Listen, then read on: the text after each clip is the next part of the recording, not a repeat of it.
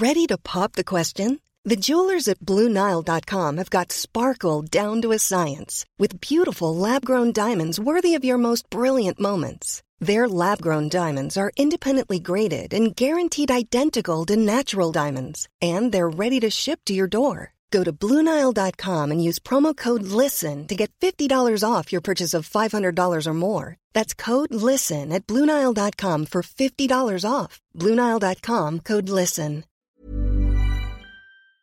C'est un nouveau conflit qui oppose la Chine et les États-Unis, j'ai nommé l'intelligence artificielle. Dans ce domaine, on peut aujourd'hui penser certes que les États-Unis sont bien en avance quand on voit euh, par exemple OpenAI, l'entreprise américaine qui euh, développe euh, ChatGPT. Par ailleurs, tous les géants de la tech comme Google ou encore Meta lancent eux aussi des projets, mais la Chine de son côté mise énormément sur l'IA. Elle a conscience de l'impact de l'intelligence artificielle potentiellement colossal à venir et ce dans tous les domaines.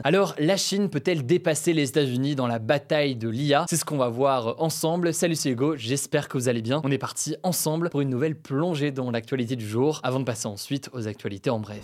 Commençons donc avec ce sujet absolument passionnant. Évidemment, aujourd'hui, les États-Unis ont un avantage absolument majeur dans la course à l'intelligence artificielle. C'est la Silicon Valley, la plus grande région entrepreneuriale au monde, près de San Francisco, et où sont implantées de nombreuses entreprises technologiques, mais aussi certaines universités euh, prestigieuses comme Stanford qui possède un laboratoire dédié euh, à l'IA. Résultat, aujourd'hui, parmi les meilleurs ingénieurs euh, venus du monde entier se retrouvent ici et c'est un terreau qui est extrêmement fertile pour aboutir à de nouveaux projets liés à l'IA. D'autant plus que sur un sujet comme l'IA, eh bien, beaucoup de personnes au sein de la Silicon Valley travaillent à des projets sans forcément qu'il y ait un produit en tête ou un débouché sur le marché immédiat. Typiquement, hein, dans des laboratoires de recherche comme ceux qu'on peut retrouver dans une université euh, comme celle de Stanford, eh bien, il y a des travaux de recherche qui sont faits sans forcément aboutir à un produit à aller euh, commercialiser ou quoi que ce soit. Et en l'occurrence, j'insiste là-dessus, c'est quelque chose de très important puisque ce travail de recherche, ce travail de fond, eh bien, on considère souvent que c'est lui qui est propice à une innovation, donc capable de faire naître une nouvelle catégorie euh, de produits ou alors de services qui n'existaient pas avant. En effet, souvent, les logiques de rentabilité, elles peuvent brider l'innovation car l'innovation de rupture, elle se crée sur le long terme avec des années et des années euh, de recherche sans penser forcément à une logique de rentabilité. Et d'ailleurs, OpenAI, qui est derrière donc euh, ChatGPT, c'est un parfait exemple de tout ça. En fait, ça a longtemps été une association à but non lucratif basée euh, en Californie, donc sans logique de profit, avant de devenir ensuite l'entreprise donc qu'elle est aujourd'hui. Et ses fondateurs donc ne se sont pas juste réveillés un matin en se disant on va créer ChatGPT. En réalité, ça a été un processus extrêmement long avec des années à développer des modèles de langage avant d'aboutir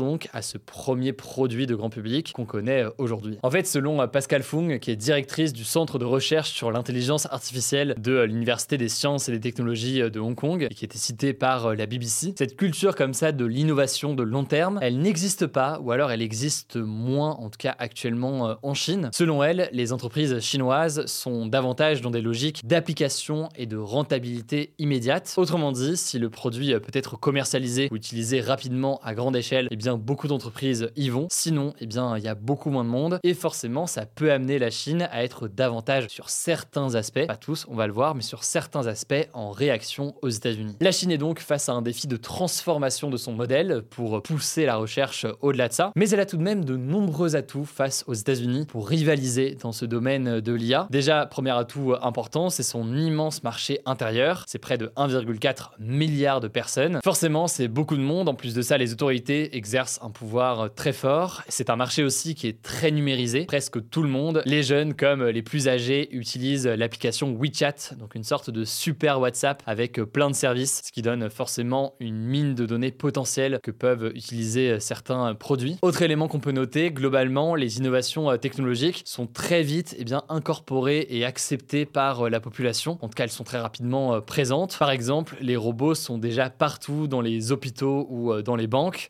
Pas forcément du coup la même chose par exemple en France. Et attention là-dessus, hein, très important, je mets pas de jugement de valeur en soi sur ça ici. chacun a son avis sur le sujet, mais simplement de fait, il y a plus souvent bien une intégration rapide qui est faite de ces technologies pour le meilleur peut-être comme aussi pour le pire. Par ailleurs, autre argument favorable en faveur de la Chine, elle a énormément de très bons développeurs aujourd'hui et c'est une approche qui est un petit peu différente. En réalité, il vient sur la plupart des grandes entreprises de la tech qui ont émergé en Chine dernières années. Souvent, ça a été dans une logique de copier au départ certains produits existants, mais ensuite, eh bien, avec une volonté de les améliorer et de les rendre bien meilleurs d'une façon ou d'une autre. On a pu le voir d'ailleurs avec le réseau social chinois TikTok. TikTok en soi a repris certaines logiques ou certaines pratiques qu'on pouvait retrouver par exemple sur Instagram, mais elle a ajouté eh bien, plein de nouveautés et notamment un algorithme extrêmement puissant, ce qui fait donc le succès de la plateforme aujourd'hui. Par ailleurs, il faut le noter, hein, dans plusieurs domaines de l'intelligence artificielle, la Chine réalise des progrès fulgurants, notamment sur la question euh, des supercalculateurs, où elle a même dépassé les États-Unis euh, ces dernières années. Les supercalculateurs, c'est en fait des ordinateurs avec des puissances de calcul inouïes, des ordinateurs qui permettent donc de traiter des énormes quantités euh, de données plus facilement, ce qui est forcément un avantage important aujourd'hui. Bon, cela dit, la Chine est pas mal handicapée aujourd'hui par quelque chose dans cette course à l'IA, c'est les restrictions à l'exportation qui sont mises en place par les États-Unis contre la Chine.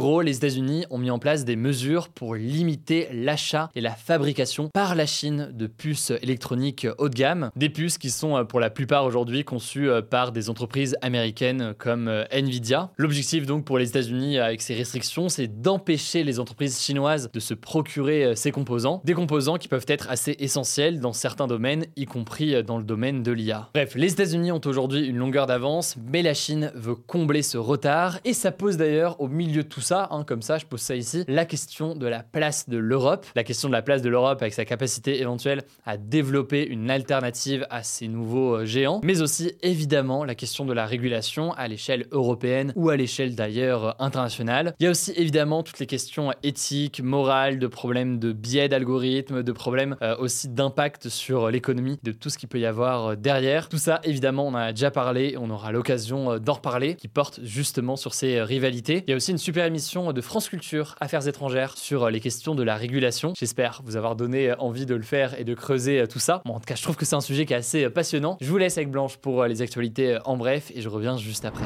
Merci Hugo et salut tout le monde. On commence avec une première actu. Une cinquantaine de dirigeants européens se sont réunis ce jeudi à Chisinau en Moldavie, un pays frontalier de l'Ukraine, avec justement le président ukrainien Volodymyr Zelensky. En fait, il s'agit de la deuxième édition de la Communauté politique européenne. En fait, c'est une instance de coopération intergouvernementale qui a été lancée à l'initiative d'Emmanuel Macron en 2022 dans le contexte de la guerre en Ukraine. Bon, alors ce sommet, il va permettre d'aborder certains sujets, comme par exemple l'adhésion de la Moldavie à l'Union européenne ou les tensions dans le nord du Kosovo qui ont éclaté le week-end dernier entre policiers et manifestants serbes. Mais il est surtout symbolique, c'est une façon en fait d'envoyer un message d'unité au président russe Vladimir Poutine, surtout que la Russie a lancé une attaque aérienne sur la capitale ukrainienne Kiev très tôt ce jeudi, qui a tué deux enfants et blessé dix personnes selon les autorités ukrainiennes. On passe à une deuxième info, un tiers de Français se retrouvent avec seulement 100 euros pour vivre le 10 de chaque mois, selon une enquête réalisée par l'IFOP pour Mon Petit Forfait, publiée ce jeudi. En gros, ça correspond à peu près au moment où ils ont payé toutes leurs charges, comme le loyer, l'électricité ou encore les abonnements. La conséquence de ça, selon l'étude, c'est que plus d'un consommateur sur deux a réduit ses dépenses alimentaires pour des motifs financiers cette dernière année, soit deux fois plus qu'en 2007. Pire encore, 51% des personnes interrogées ont déclaré sauter des repas régulièrement ou occasionnellement. Enfin, dernière chose qu'on peut retenir de cette étude, c'est que cette insécurité financière provoque de l'anxiété chez certaines personnes, à tel point que certains évoquent des dépressions ou des pensées suicidaires. Troisième actu, toujours en France, la loi encadrant le métier d'influenceur a été adoptée définitivement ce jeudi par le Parlement. L'objectif de cette loi, c'est de mieux lutter contre certaines dérives et arnaques. Alors, je vais pas tout vous détailler. D'ailleurs, on a fait un post Instagram sur le sujet. Le nom du compte, c'est Hugo Décrypte, si vous voulez checker. Mais les influenceurs n'auront plus le droit de faire la promotion d'opérations de chirurgie esthétique, par exemple. Et les promos pour les jeux d'argent, les produits à base de nicotine ou encore les crypto-monnaies seront strictement encadrés. Et si les influenceurs ne respectent pas ces nouvelles règles, ils risqueront jusqu'à deux ans de prison et 300 000 euros d'amende. C'est assez marquant car jusqu'ici, il y avait une sorte de vide juridique autour du métier d'influenceur alors qu'on en compte environ 150 000 en France. Quatrième actu, et c'est une autre étude de l'IFOP publiée ce jeudi qui concerne l'écriture cette fois-ci. 55% des Français utilisent désormais plus le clavier que le stylo. Par ailleurs, près de 8 Français sur 10 reconnaissent écrire moins à la main qu'il y a 10 ans. Alors malgré tout, les Français sont toujours attachés à l'écriture à la main puisque 26% d'entre eux déclarent préférer écrire sur le papier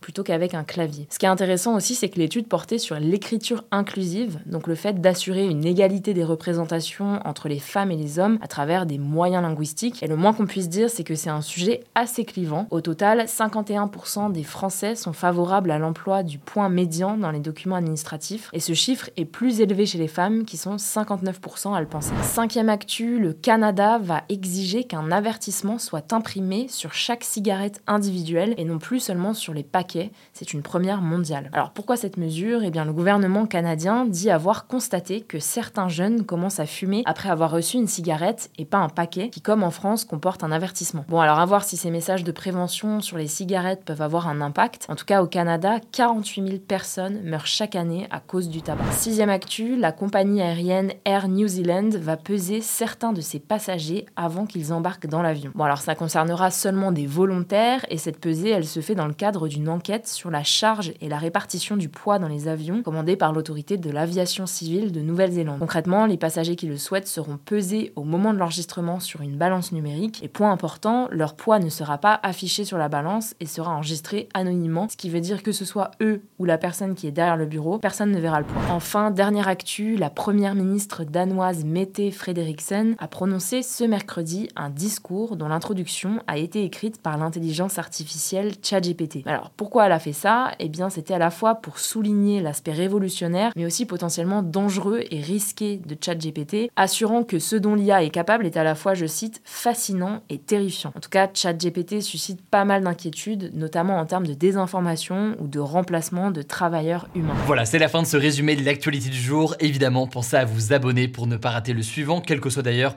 l'application que vous utilisez pour m'écouter. Rendez-vous aussi sur YouTube ou encore sur Instagram pour d'autres contenus d'actualité exclusifs. Vous le savez, le nom des comptes, c'est Hugo Décrypte. Écoutez, je crois que j'ai tout dit. Prenez soin de vous et on se dit à très vite. Planning for your next trip?